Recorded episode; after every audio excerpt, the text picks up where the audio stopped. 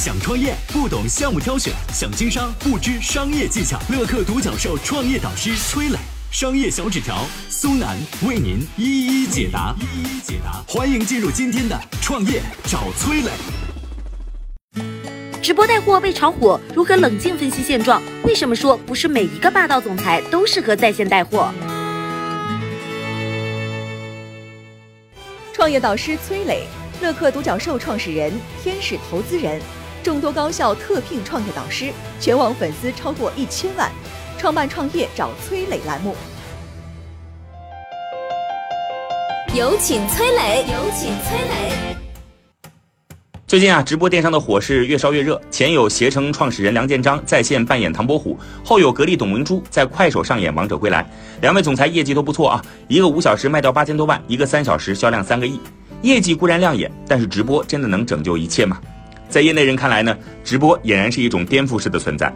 主播就像是一个会说话的人形货架，不断的向用户推荐产品。而对用户来说呢，之前买东西是在货架上找货，现在变为被推荐种草，决策链路变短，买单频率增加。的确啊，之前也有不少直播的成功案例，比如说完美日记靠主播带货一炮走红，二零一九年销售额超过三十五亿。在平台的扶持、成功案例的鼓动之下，大量的商家蜂拥而至，各路 CEO 登台吆喝，各种明星网红转换阵地。他们的目的很明确，在行业未成型之时，划得地盘，分得一杯羹。就像十几年前电商涌起带来各种造富神话一样，抢占先机的只有极少数，绝大部分的商家在热闹之外，他们想赶上这班列车，但又无从下手。比如说啊，芋泥坊去年一年，芋泥坊直播八千场，平均每天二十二场，但是每场的销售额不过一万出头。同样，对于直播电商有怨言的还有浦西电商，他们和李佳琦合作了五次，亏了三次，双十一当天更是亏了五十万。一冷一热，两极分化非常严重。在各种各样的热闹和一夜暴富案例的刺激之下，想要进场捞金的玩家们需要思考一个问题：究竟是谁在背后推动直播电商的热潮呢？接下来，我们有请商业小纸条为我们解开答案。创业导师商业小纸条，乐客独角兽联合创始人、营销专家，支付宝特约商业导师，全网粉丝超过一千万。有请商业小纸条，请商业小纸条。直播电商的热度在两年前就已经烧起，但真正的大火特火还是最近两三个月。随着直播带货的故事被讲得越来越美妙，大量的商家、网红机构连同资本持续涌入。必须说啊，直播走红背后有疫情的相关因素。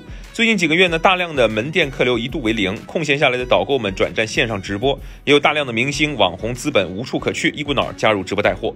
但是更直接的是平台的推动，淘宝从二零一七年开始孵化头部主播，李佳琦、薇娅都是平台扶持之下成长起来的。如今呢，抖音签了罗永浩，快手最近又帮格力董明珠导了流，可以说这热度不减的直播带货背后呢，是各大平台对流量的争夺战。快手从二零一八年开始试水电商，二零一九年迎来爆发期，全年带货量达到五百亿。抖音起步晚一些，但战绩还不错，最近两个月带货也有三十亿。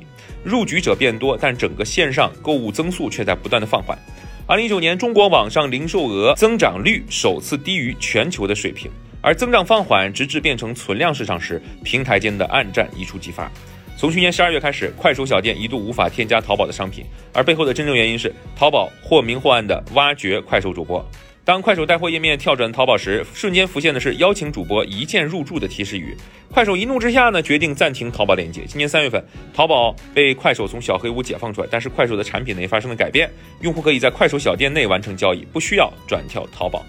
不知不觉当中呢，电商平台和直播之间的关系开始变得微妙起来。大胆想象一下，如果说直播平台的电商业务发展壮大，未来淘宝的最大竞争对手不再是京东、拼多多，而是抖音、快手。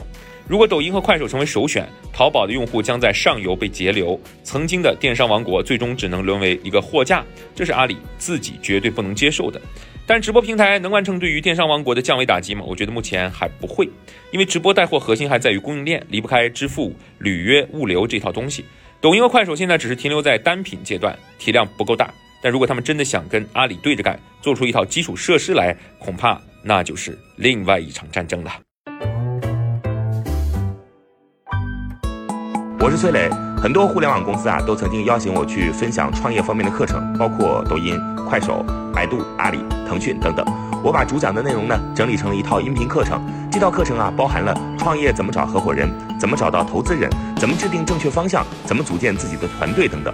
相信我，不管你是创业小白，还是有过创业经历的伙伴，这些内容对你来说都有帮助。下拉手机屏幕，在节目简介里边有我的个人微信号，添加微信，这套课程今天免费送给你，快去领取吧。